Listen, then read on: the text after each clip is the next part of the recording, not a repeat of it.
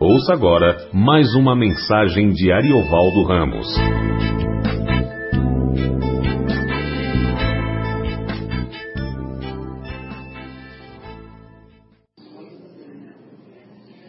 É, nós estamos falando sobre as grandes tragédias humanas. Ah, no domingo passado nós falamos sobre a queda humana, a maior de todas as tragédias, aliás, a tragédia por excelência. E hoje nós vamos falar sobre Caim e Abel.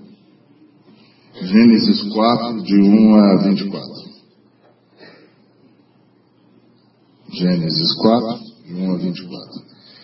Coabitou o homem com Eva, sua mulher, esta concebeu e deu à luz a Caim. Então disse: Adquiri um varão com o auxílio do Senhor. Depois deu à luz a Abel, seu irmão. Abel foi pastor de ovelhas e Caim lavrador. Aconteceu que no fim de uns tempos trouxe Caim do fruto da terra uma oferta ao Senhor.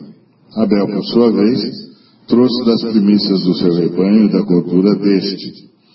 Agradou-se o Senhor de Abel e de sua oferta, ao passo que de Caim e de sua oferta não se agradou. Irou-se, pois, sobremaneira Caim, e descaiu-lhe o semblante. Então lhe disse o Senhor, por que andas irado e por que descaiu o teu semblante? Se procederes bem, não é certo que serás aceito? Se, todavia, procederes mal, eis que o pecado jaz à porta, o seu desejo será contra ti, mas a ti cumpre dominar. Diz Caim a Abel, seu irmão, vamos ao campo. Estando eles no campo, sucedeu que se levantou Caim contra Abel, seu irmão, e o matou. Disse o Senhor a Caim, onde está Abel, teu irmão? Ele respondeu, não sei. Acaso sou eu o tutor de meu irmão? E disse Deus, que fizeste? A voz do sangue do teu irmão clama da terra a mim. És agora, pois, maldito por sobre a terra, cuja boca se abriu para receber de tuas mãos o sangue de teu irmão. Quando lavrares o solo, não te dará ele a sua força. Serás fugitivo e errante pela terra. Então, disse Caim ao Senhor, é tamanho o meu castigo que já não posso suportá-lo. Eis que hoje me lanças da face da terra, e da tua presença hei de esconder-me Serei fugitivo e errante pela terra. Tem comigo, comigo se encontrar, me matará. O Senhor, porém, lhe disse, assim qualquer que matar a Caim será vingado sete vezes. E pôs o Senhor um sinal em Caim para que o não ferisse de morte quem quer que o encontrasse. Retirou-se Caim da presença do Senhor e habitou na terra de Nod, ao oriente do Éden. E coabitou Caim com sua mulher, ela concebeu e deu à luz a Enoque. Caim edificou uma cidade e lhe chamou Enoque, o nome de seu filho. A Enoque nasceu-lhe Irade, Irade gerou a Meujael, Meujael a Metusael, Metusael a Lameque, Lameque tomou para si duas esposas.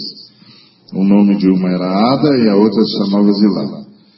Ada deu à luz a Jabal. Esse foi pai dos que habitam em tendas e possuem gado. O nome de seu irmão é Jubal. Este foi o pai de todos os que tocam harpa e flauta. Zilá, por sua vez, deu à luz a Tubalcaim, artífice de todo instrumento cortante e de bronze e de ferro. A irmã de Tubalcaim foi Naamá, e disse Lameque às suas esposas, Ada e Zilá, Ouvi-me, vós, mulheres de Lameque, escutai o que passo a dizê-los. Matei um homem porque ele me feriu, e um rapaz porque me pisou. Sete vezes se tomarás vingança de Caim. De Lameque, porém, setenta vezes sete. Vamos orar? Obrigado, Senhor, por tudo que já tens ministrado. Continua ministrando por amor ao teu santo nome. Em nome de Jesus, rogamos. Amém.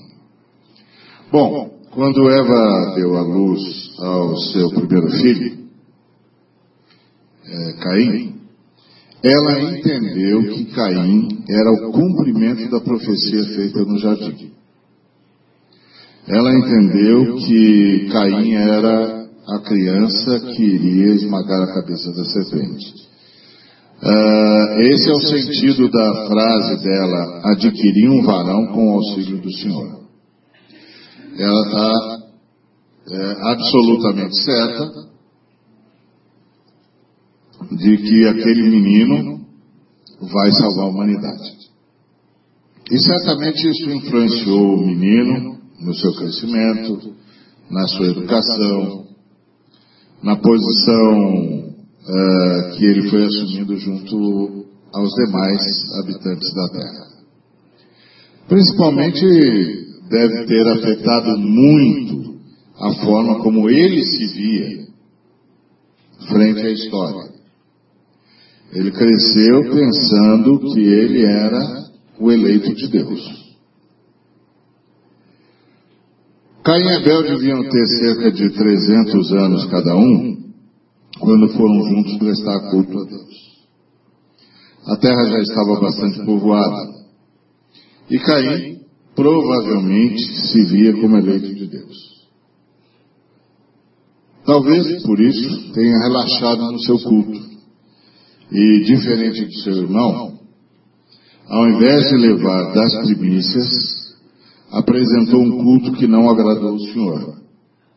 Que, entretanto, se alegrou com o culto de Abel. A questão não estava na natureza do que foi apresentado. Não é porque Caim não levou um cordeiro. Não havia essa ordem, nem havia essa revelação de Deus. Era a qualidade do que ele estava trazendo. Enquanto Abel trouxe das primícias, o Caim trouxe o que sobrou. Então a questão não estava na natureza do que foi apresentado a Deus como sacrifício, como oferta, mas na qualidade. Tudo indica que a relação com Deus, de Deus com os seres humanos, era intensa, porque imediatamente Caim soube da preferência divina. Imediatamente ele soube que Deus não havia se alegrado com o culto que ele apresentou, assim como soube que ele havia se alegrado com o culto que Abel apresentou. É, Corre-se sempre o risco de Caim quando o culto ao Senhor nos dias de hoje não é apresentado por meio do sangue de Jesus. Tendo, portanto, só os méritos de Jesus como único motivo para Deus aceitar qualquer ato de louvor da nossa parte. A qualidade hoje para nós é, o, é, a intensidade da nossa dependência dos méritos de Cristo, do sangue de Cristo. Ou seja, Deus é, não vai aceitar a, a nossa é, vida porque a nossa vida é perfeita, mas porque a nossa vida está escondida em Cristo Jesus não vai aceitar o nosso louvor, porque o nosso louvor é perfeito, mas porque ele está sendo feito sob o sangue de Jesus. Na certeza de que Deus nos ouve por causa de Jesus. Até porque não há como louvar ao Senhor é, a partir de nós mesmos. Porque nós somos criaturas, somos infinitamente menores do que o Senhor, e tudo que nós dissemos em relação ao Senhor é infinitamente menor do que o Senhor é. Então, quando nós dizemos que Deus é bom, Deus é bom, mas o bom que nós somos capazes de dizer é infinitamente menor que o bom que Deus é. Então, nosso louvor não tem a ver com é, o que nós dizemos, mas a partir de quem nós dizemos. E nós sempre é, fazê-los em nome de Jesus. Assim como nós cantamos, nós oramos. Assim como nós oramos, nós cantamos. Em nome de Jesus. E pedimos ao Senhor que nos aceite, que nos ouça, que nos abençoe, não porque a gente tenha méritos, mas porque nós estamos confiados no sacrifício e na ressurreição de Jesus Cristo por nós. Bom, é, então o, o Caim é, teve um medo. ele temeu que o seu irmão, por favor divino, tomasse o seu lugar. Caim tinha certeza de que ele era uh, o homem de Deus, a pessoa que, que iria libertar a humanidade. Mas aí, Deus aceita o louvor de, de Abel, mas não aceita o de Caim. E ele temeu. Bem provável. Ele perderia fama e perderia circunstâncias, por ter sido rejeitado pelo Senhor. Daí seu semblante descaiu.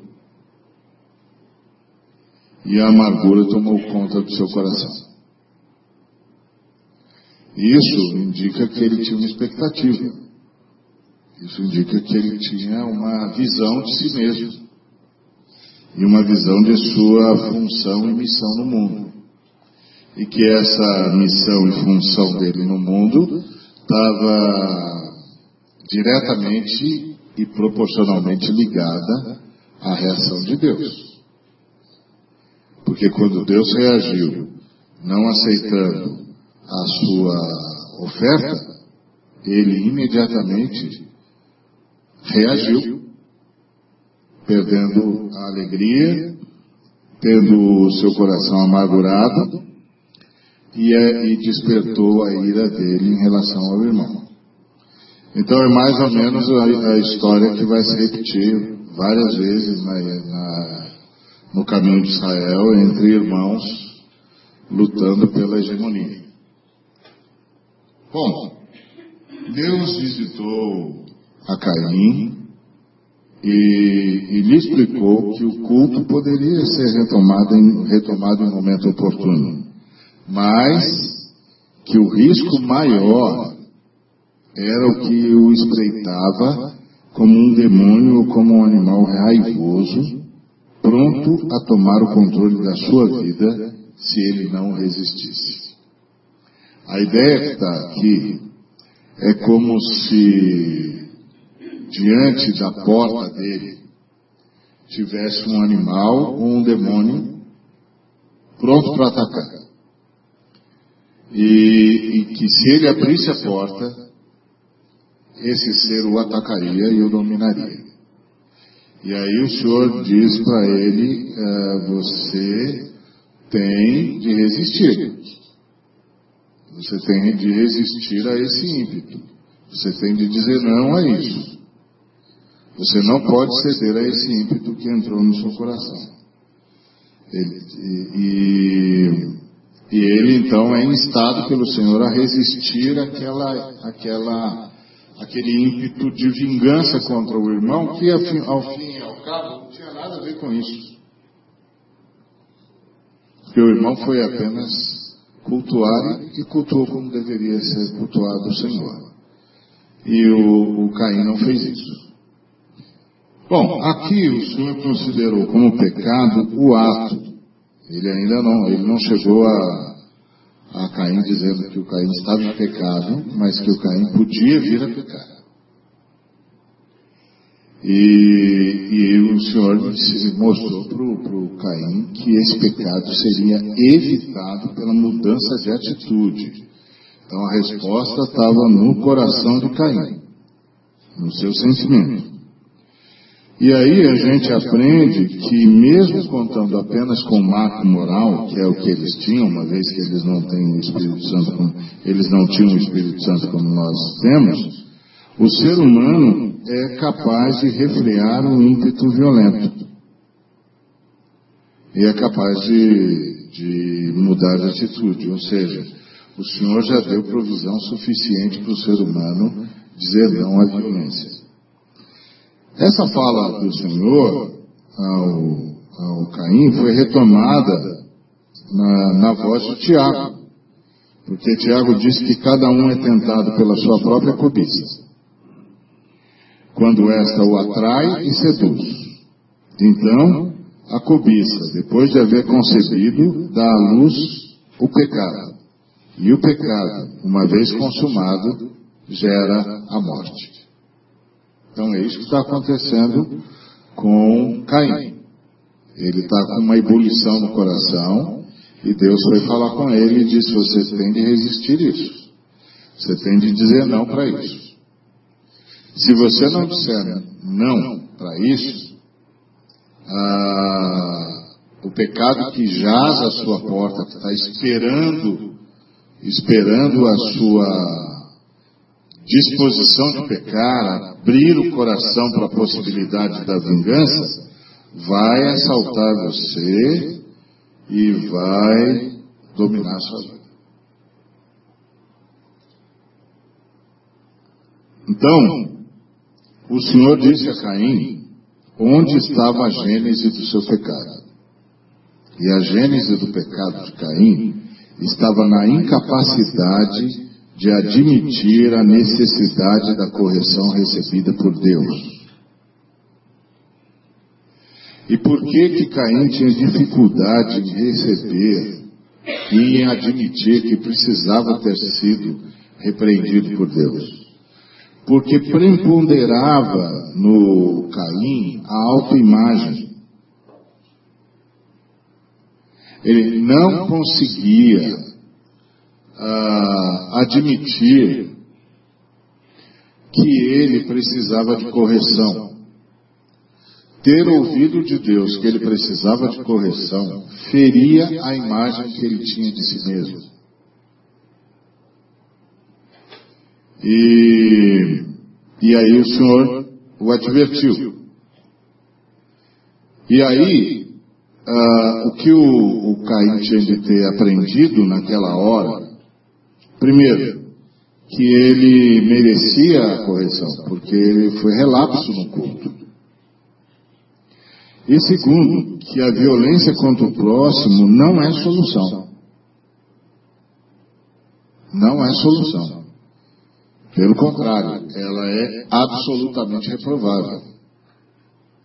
Que nada pode desabar como ou desaguar na violência. Entretanto, o Caim não mudou de atitude. Logo, não resistiu ao ímpeto maligno. Caim, mais do que isso, nutriu uma fantasia maligna que revelava sua insegurança em relação ao caráter de Deus. Porque, inclusive, fora alertado tanto sobre a qualidade de sua oferta, como sobre a inadequação da sua atitude. Então, qual o problema que Caim demonstra aqui? Uma profunda insegurança em relação a Deus. Um fiel só tem uma crise. É a crise com Deus. Sempre. Fiel só tem uma crise, a crise com Deus. Porque o fiel é, é ensinado que pode confiar em Deus para tudo na vida. Para ser assistido, para ser socorrido, para ser ajudado para vencer as dificuldades, para superar os problemas, para enfrentar as vicissitudes. O fiel é, é, ensinado que pode contar com o seu Salvador em qualquer área, em qualquer, a qualquer momento em qualquer situação. Então, quando um fiel está em crise, está em crise com o seu Salvador. Está com alguma desconfiança de que o seu Salvador, o seu Deus, não vai corresponder à palavra dele. Não vai cumprir a palavra dele. Não vai dar certo. Ele não vai fazer. Então, é, um fiel só tem crise com seu Deus. Ele não tem crise com o Estado, não tem crise com a situação econômica, não tem crise nem mesmo com a enfermidade que enfrenta. Só tem crise com Deus.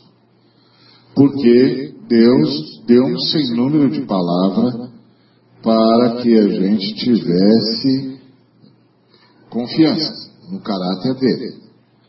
Porque fé não é fé no poder de Deus, é fé no caráter de Deus. Que é o que Jesus demonstra, por exemplo, quando multiplica os pães.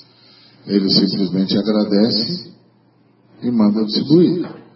É quase como se ele tivesse dito aos discípulos: Eu conheço meu pai, se o que meu pai mandou foram cinco pães e dois peixes, é porque com cinco pães e dois peixes nós vamos conseguir alimentar todo mundo.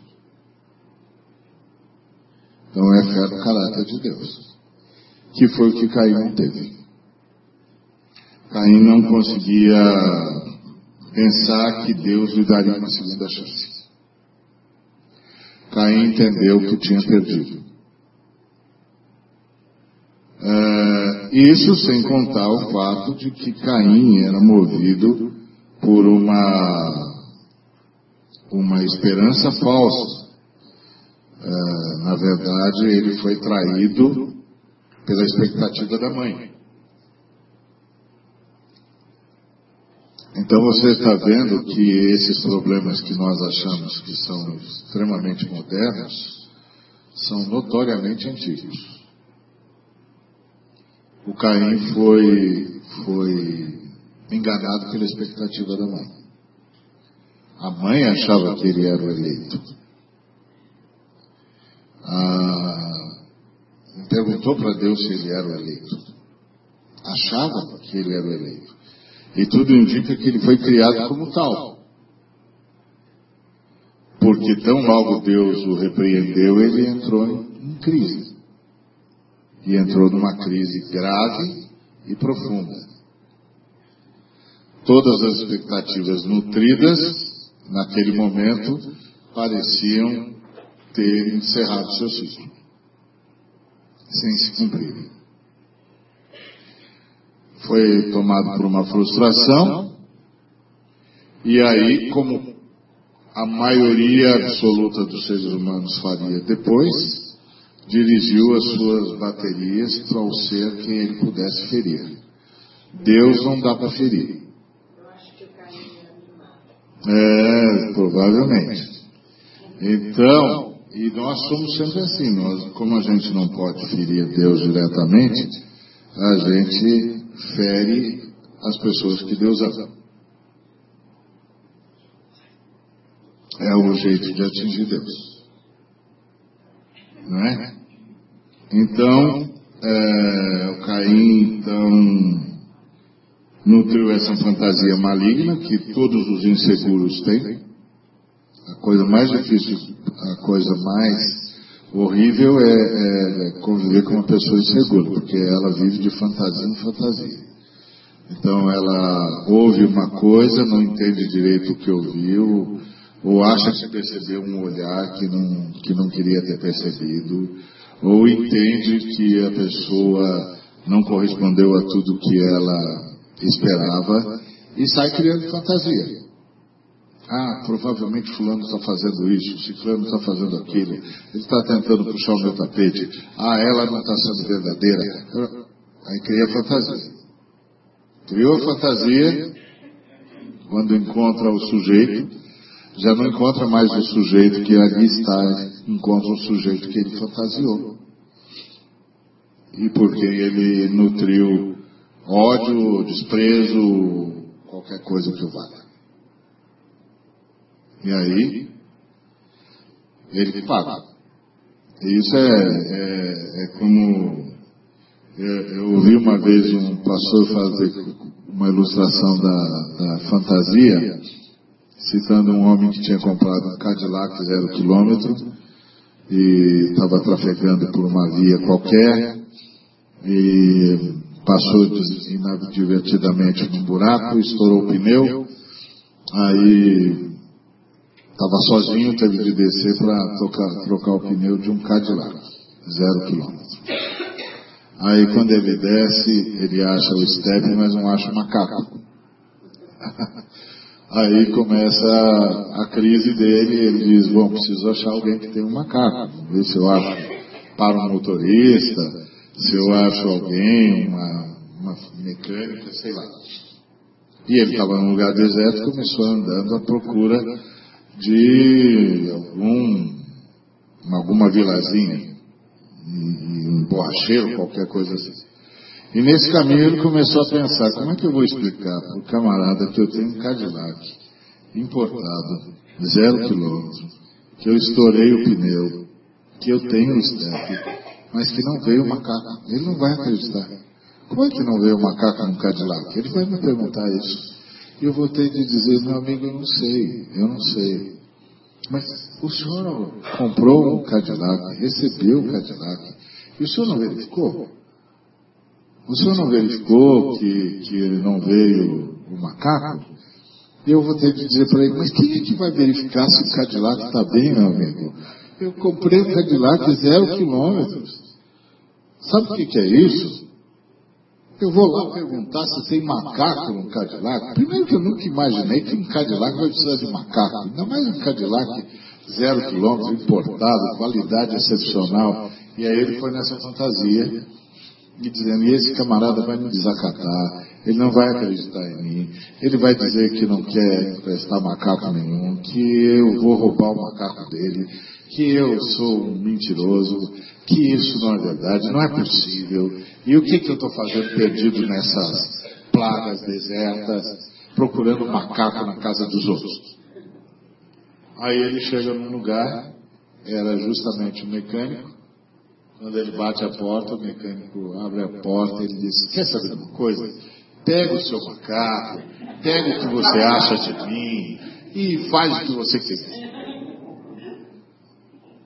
Isso é fantasia. A gente faz isso com, com as pessoas baseado na insegurança.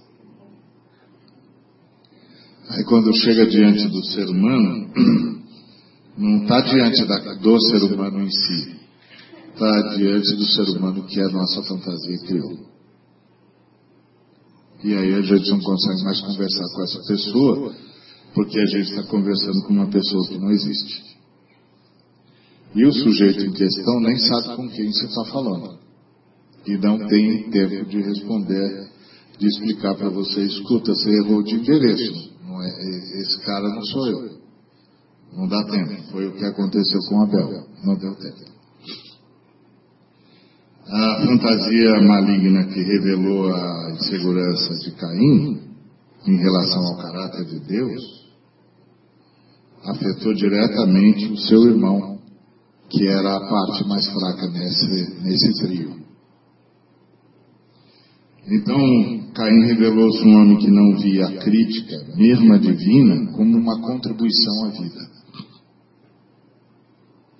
A crítica é sempre uma contribuição à vida, mesmo quando a crítica não tem a melhor das intenções, ou mesmo quando ela tem a pior das intenções. A gente sempre pode aprender com o que houve. Mesmo que não concorde, a gente sempre pode perguntar como foi que essa pessoa chegou a pensar isso de mim. Isso é um aprendizado que Caim revelou que não conseguia ter. E olha que a crítica que ele recebeu era de Deus. E ele não conseguiu entender a crítica como uma contribuição à vida. E outra coisa, Caim não conseguia conviver com a excelência do outro. Isso é um negócio impressionante. Me lembro uma vez, quando estudava ainda no seminário, é, início dos anos 70, é, que a gente entrou na sala e tinha um camarada que fazia um seminário conosco, que era um consultor, era um homem bem conhecido na, na nossa denominação, muito rico, etc. E e a gente tinha de ir na aula, e aquele era o dia de levar o, a mensalidade. Então todos nós tínhamos de, de levar a mensalidade. E aí, é, o, a pessoa que trabalhava no seminário para receber a mensalidade procurava a gente. Ao invés da gente procurar a pessoa, ela procurava a gente. E aí ele chegou perto desse homem bem conhecido na denominação, que era muito rico, etc. E disse, então, você, trouxe a mensalidade? Você já pagou? Você trouxe a mensalidade? E ele ficou ofendido. Ele reagiu dizendo, é, escuta, você acha que eu viria aqui e não traria minha, a, o pagamento da mensalidade? Que, com quem que você pensa que você está falando? Aí o pastor que estava do lado, que inclusive era pastor dele, virou para ele e disse: Olha, meu amigo, eu aprendi uma coisa. Você não pode criticar uma pessoa por ela estar fazendo bem o seu trabalho. Ele está fazendo bem o trabalho dele. trabalho dele é esse mesmo. Chegar e perguntar se você trouxe o dinheiro. Ele vai fazer isso com todo mundo. Porque esse é o trabalho dele. E você não pode criticá-lo por estar fazendo bem o seu trabalho. Se você trouxe o dinheiro, pague. Se você não trouxe o dinheiro, diga, não trouxe, vou trazer no outro dia. Aí ele ficou sem jeito e, e pagou. Ele era, ele teve esse problema que o Caim teve, de não conseguir conviver com a excelência do outro. E, e, fato de ter visto o mais excelente como um adversário, ao invés de vê-lo como um exemplo a ser seguido. Por isso, sorrateiro e covardemente atrai o seu irmão e o assassina. Agora, Deus ouviu o grito de Abel. Mas, embora houvesse chamado Caim ao arrependimento, o que impediria o assassinato se o, o Caim tivesse aceito a demanda de Deus por arrependimento, embora Deus o tivesse chamado ao arrependimento, Deus não impediu o homicídio.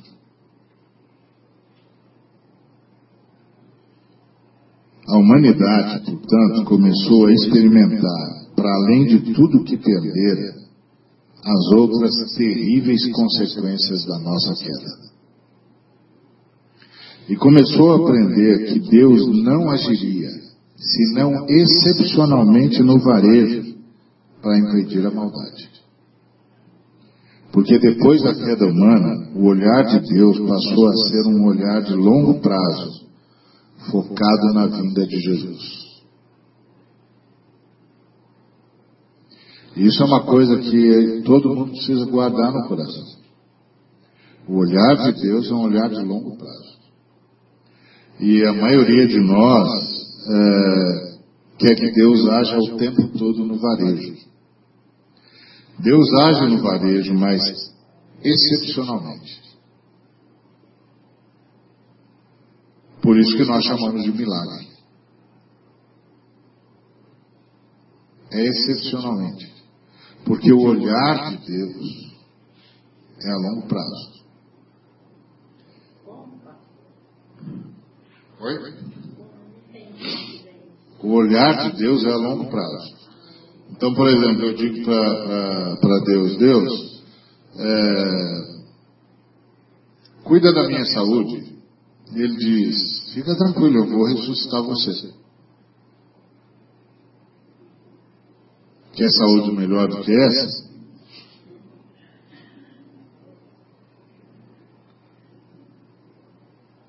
Aí é que está o ponto. Um olhar a longo prazo, não é um olhar a curto prazo. Isso não significa que eu não posso pedir um milagre. E a gente pede e Deus ouve. Algumas vezes. Mas a gente precisa saber que Ele ouvirá o nosso pedido no varejo algumas vezes. E que tem a ver com um propósito que nós sabemos que Ele tem, mas não sabemos como Ele operacionaliza. E é por isso que a gente sempre ora com a disposição de ser grato, não importa a resposta que venha. Porque desde a queda humana, Deus passou a ter um olhar de longo prazo.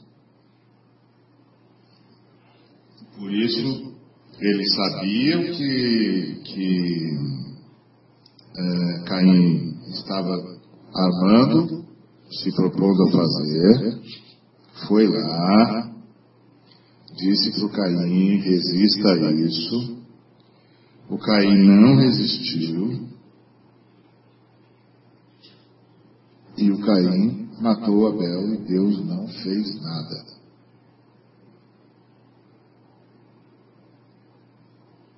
Deixando claro aos seres humanos que agora nós sentiríamos o curso da nossa existência a partir das nossas escolhas. Porque para Deus, ter o Abel aqui ou tê-lo lá em cima faz diferença.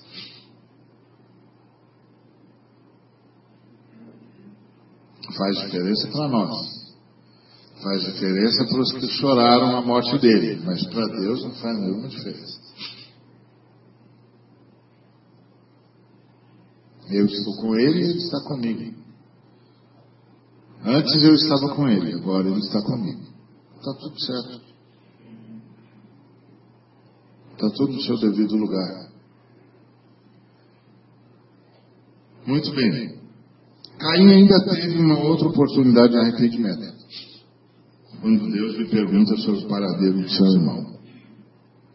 Ao invés de confessar o seu crime e clamar por misericórdia, Caim revela-se um fraticida, por excelência. Aquele para quem o irmão é um trave e não uma responsabilidade. Caim também revela a sua profunda ignorância contra Deus, sobre sua onisciência e sobre, e sobre a sua justiça. O fato de Deus não ter impedido o assassinato não significa que Deus não agiu com justiça. É que justiça para Deus é o que ele vai trazer e como ele vai cobrar o ser humano. Deus tem um pacto com o arbítrio humano. Nós não gostamos muito disso. Inclusive há irmãos nossos que dizem, não, ele que permitiu, porque ele tinha um propósito. Deus não precisa de um assassinato de ninguém para ter um propósito. O único assassinato que ele precisou para cumprir o propósito dele foi o de Jesus. Eu não preciso de mais nenhum outro. Isso é parte da responsabilidade humana. A fé cristã é a fé da responsabilidade moral. Então, isso não abala Deus, porque, como eu disse, Deus tem um olhar de longo prazo. Longo prazo em relação a nós. Curiosamente, o Senhor não pune o assassino com a pena capital. Olha que coisa interessante. Ele não condena Caim à morte. Caim, segundo as suas próprias palavras, é banido da terra. Se torna errante e a terra se torna sua adversária. E aí Deus põe uma marca em Caim para que ele não seja alvo de quem queira fazer justiça com as próprias mãos, prometendo, portanto, aos possíveis justiceiros uma punição sete vezes pior, se tocassem em Caim. A punição de Caim é de se tornar destituído da possibilidade de abrigo ou de cuidado ele se torna um desterrado, banido da convivência com os seus pais, um andarilho, sem pausa e sem destino. O custo de ter tirado a vida de alguém é o de se tornar um estranho entre os homens, sem amigos e sem pousada, e sem o abrigo da própria criação. Ao invés de estabelecer um arcabouço jurídico para o crime de Caim, o que tornaria o crime um comportamento presumível, Deus preferiu classificá-lo como um ato digno de banimento emocional, existencial e espiritual. Um maldito sobre a terra. Caim, entretanto, sai da presença de Deus, aparentemente para dar início à sua peregrinação. Entretanto, na terra de Nod, ele interrompe a sua pretensa vagueação e funda uma cidade. Nessa terra, sua mulher deu-lhe um filho, que foi chamado de Enoque nome que Caim deu à cidade que fundou. Como alguém amaldiçoado por Deus consegue amealhar correligionários para desenvolver uma cidade? Provavelmente estamos diante do primeiro uso da religião para obtenção de poder e riqueza para usufruto pessoal. Caim deve ter convencido aos demais que o sinal que carregava era símbolo que o tornava especial. Que ele se mantinha ungido de Deus, como sempre creu ser, e, como, de certo, muitos entenderam que ele era, pela fala da própria mãe Eva, a mãe de todos.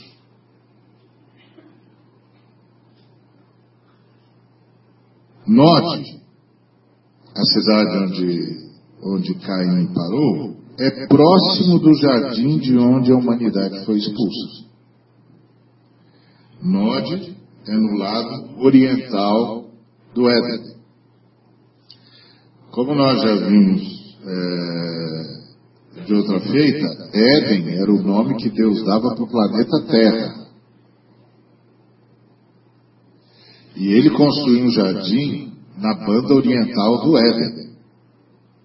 E Caim foi para Nod, na banda oriental do Éden. Então ele foi vizinho do antigo jardim. Talvez ao construir a sua cidade tão próxima do jardim perdido, estivesse Caim acenando com a promessa de retornar à antiga moradia. Ou com a promessa de fazer cessar o movimento ameaçador da espada refulgente, uma vez que, como ungido, essa possivelmente compreendia se era sua vocação. Ele é o camarada que vai fazer parar aquela espada. Porque você não pode é, se esquecer de que o jardim está lá. O jardim só vai desaparecer com o dilúvio. Ele está lá. Os homens falam com Deus, Deus fala com os homens. Os homens veem o jardim, e os homens veem a espada que refugia, dizendo: ninguém passa. Então, uh, Caim vai justamente vizinho do jardim, do lado do jardim, explorando, portanto, em seu favor, primeiro o medo de Deus que passou a cometer todos os seres humanos depois da queda, que é usado até hoje.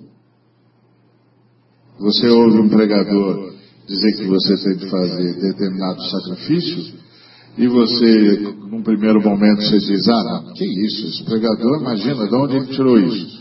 Mas, num segundo momento, surge a pergunta, e se for Deus mesmo? Pronto. O pregador acabou de ganhar uma, uma, um round conseguiu implantar em você uma dúvida razoável. E nós todos temos medo de Deus. Então, explorando em seu favor o medo de Deus, que passou a cometer a todos os seres humanos depois da queda, ou fazendo uso da esperança que Deus semeou no coração humano quando prometeu a criança libertadora. Ou ambos. E aí? Bom, Deus aparentemente se deixa enfrentar sem esboçar nenhuma reação, deixando transparecer que, em seu olhar de longo prazo, não levará em conta os arroubos humanos. Agora, a outra questão é: seria, será que Caim teria tentado orquestrar uma rebelião, uma tentativa de retomar o jardim? Quem sabe? O fato é que Caim se impõe à terra e enfrenta Deus. Possivelmente usando o próprio Deus como árabe. E a gente vê isso até hoje. Um montão de gente que em nome de Deus desonra a Deus. E em nome de Deus leva muita gente a desonrá-la. Deus aparentemente não esboça reação. E Caim inicia assim uma geração de seres humanos que há de enfrentar Deus. Seu tataraneto, Lameque, se tornará o líder da cidade e se converterá num assassino frio que evoca para si a herança da unção do tataravó, com o agravo de uma maldição maior para quem ousar puni-lo por seus crimes. A geração de Caim se tornará conhecida pelo abuso da fé alheia, pela instrumentalização de Deus, por assassinatos, pela disseminação da violência e também pelo domínio da cultura e da produção em geral. Entretanto, os anos de vida dessa parcela da humanidade não será registrada. Você lê a, a genealogia deles, é, Caim deu a luz a Enoque, Enoque a Irade, Irade a Meujael, Meujael a Metusael, Metusael a Lameque, Lameque é, a Jubal e daí vai. Mas você não sabe quantos anos eles viveram, não está registrado. Na genealogia de Sete, você sabe exatamente quantos anos cada um deles viveu com que idade tiveram filhos e com que idade partiram. Na genealogia de Caim não tem ninguém, a começar de Caim, que você saiba quanto tempo viveu. O tempo deles foi tempo perdido. Todo dia que não é vivido na presença de Deus é dia perdido. Então, a geração de Caim não terá tempo registrado por Deus. Saiu da presença de Deus e todos os seus dias não foram contados. Foram dias perdidos, porque dias não vividos na presença de Deus não ganham registro na eternidade. A geração de Caim vai provocar o juízo de Deus sobre a humanidade.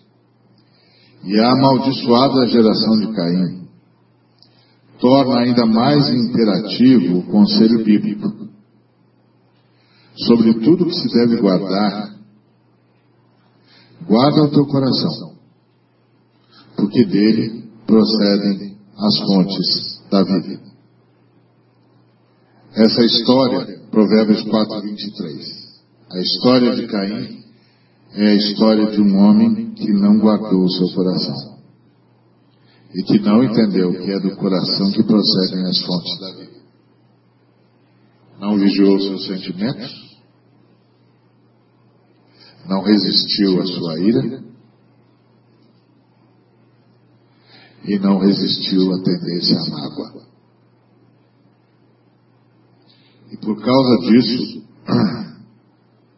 essa geração provocou o juízo de Deus sobre a humanidade. Então, a grande lição da, da história de Caim, com todas essas nuances, muito interessantes,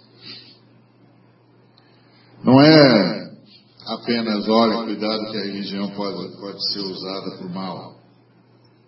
Ah, cuidado, pode haver bons bons homens sendo enganados por maus religiosos. Olha, cuidado, o melhor dos religiosos pode se tornar um desvairado como Caim. Olha, cuidado, um sujeito é, que foi bem a vida toda pode se cantar com a riqueza, com o poder, ou cuidado com homens que não conseguem simplesmente se submeter a Deus ou cuidado com os seres humanos que não, não conseguem simplesmente se deixar divertir por Deus. Cuidado com os seres humanos inseguros que tomam decisões baseadas nas suas fantasias e não na realidade, que não dão ao outro a chance de dizer nada. Porque na construção fantasiosa da imagem do outro já fez o juízo. A gente podia tirar todas essas lições da história de Caim, mas a grande lição é: guarda o seu coração. Não deixe o seu coração ser contaminado por isso. Não deixe o seu coração nutrir nenhuma insegurança em relação a Deus, em relação ao caráter de Deus. Não pense, Deus não vai fazer. Não está dando certo. Não deixe isso acontecer. Não deixe o seu coração fantasiar. Não fica criando uma imagem acerca da pessoa, seja ela quem for. Principalmente se você vive com ela e ela vive com você. Isso vai gerar um nível de injustiça e um nível de, de crise e de angústia que não tem paralelo. Porque não tem nada pior do que a pessoa tentar se comunicar com alguém que não a vê. Porque todas as vezes que olha para ela, enxerga a fantasia que criou. E onde nasce isso? No coração. No coração. Você não guardou o coração. Não se submeteu à advertência divina. Não é, entendeu que com Deus sempre dá para consertar. Porque Deus sempre dá uma chance.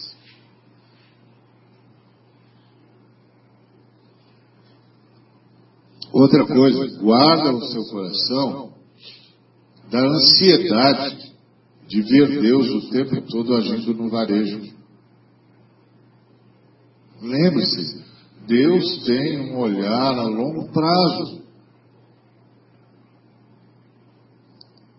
Deus veio para nos salvar, para tornar possível um novo céu, uma nova terra onde habita a justiça. É nesse caminho que estamos. Esperar que Deus invada o varejo, é não ter entendido Deus, não ter entendido o que Deus disse o tempo todo. Isso não quer dizer que a gente não possa, não deva orar. A gente ora sempre. E ora sempre pela vida. Mas agradece a Deus por qualquer resposta. Essa é a lógica. Então, essa tragédia humana que foi o início do ciclo de violência entre os homens e que se tornou a nossa desdita desde sempre. Nós nunca conseguimos vencer isso. Pelo contrário, se há uma coisa que nós aprimoramos é a arte de matar. Hoje nós somos capazes de matar muito mais com muito menos. Estava falando com um irmão que trabalhou na Alemanha num sistema para o governo norte-americano, naquele míssil Minuteman que eles têm, e eles só tinham, só tinham acesso a uma ogiva. As outras, o míssil carrega três, mas os americanos só deixavam os alemães ter acesso a uma ogiva.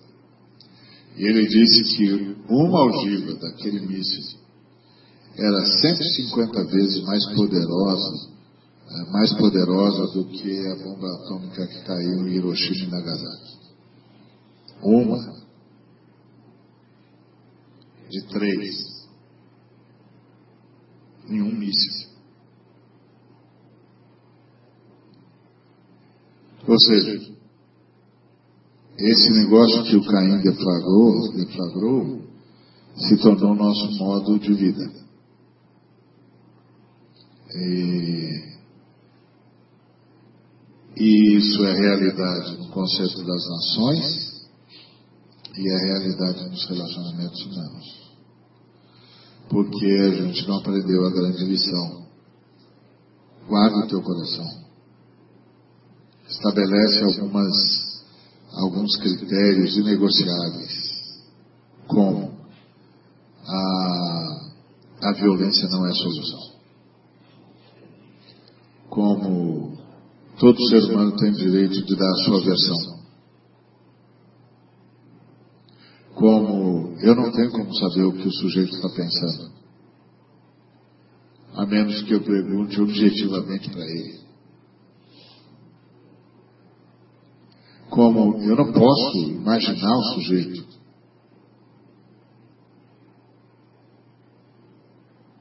Não tem como. E eu nunca saberei o suficiente para saber coisa alguma sobre qualquer ser humano de verdade.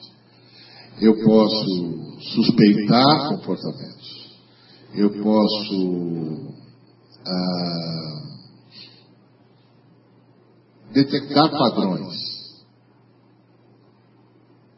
Isso pode certamente aumentar minha chance de acerto. Mas saber cabalmente não. Tinha, teve um filme que, que era, acho que era Minute. Como é que era? Ah, era com aquele menino Tom Cruise, era uma história do, do pessoal que tinha umas moças sensitivas que previam, previam ah, crimes. Minority Report. É, que previam crimes. Então eles chegavam antes do crime acontecer e prendiam o sujeito. E aí, ao caso de um homem, depois filme vira, etc, etc. Mas tem um caso de um homem em questão que eles chegam e, e pegam o homem com uma tesoura na mão levantada. E eles então prendem porque ele ia matar a mulher que ele surpreendeu em adultério. Mas na verdade, ele ia apenas cortar o cabelo dela.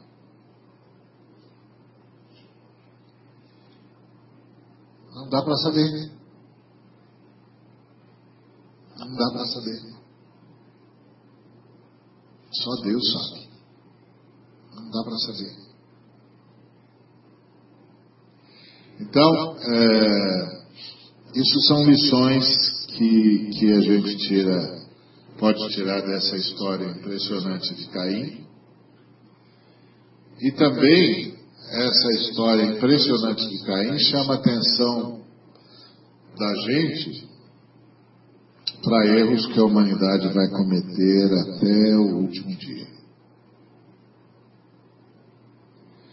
Porque, a exemplo de Caim, a maioria absoluta dos seres humanos não presta atenção nas advertências divinas. Por isso, Deus tem de ter um olhar de longo prazo. Que Deus nos abençoe com o privilégio, a bênção de guardar no nosso coração. Que o Espírito Santo faça isso em nós. Lembrando que tudo que Deus pede a nós ele mesmo se prontifica a ser o poder através do qual nós vamos fazer. Tudo que Deus pede a nós, o Espírito Santo se propõe a fazer em nós. Desde que a gente queira. O nosso único problema é se a gente tiver tanto zelo pela imagem que a gente fez de nós mesmos que a gente não consegue pedir perdão. Que foi tudo o que Caim não conseguiu fazer. Foi dizer para Deus perdão.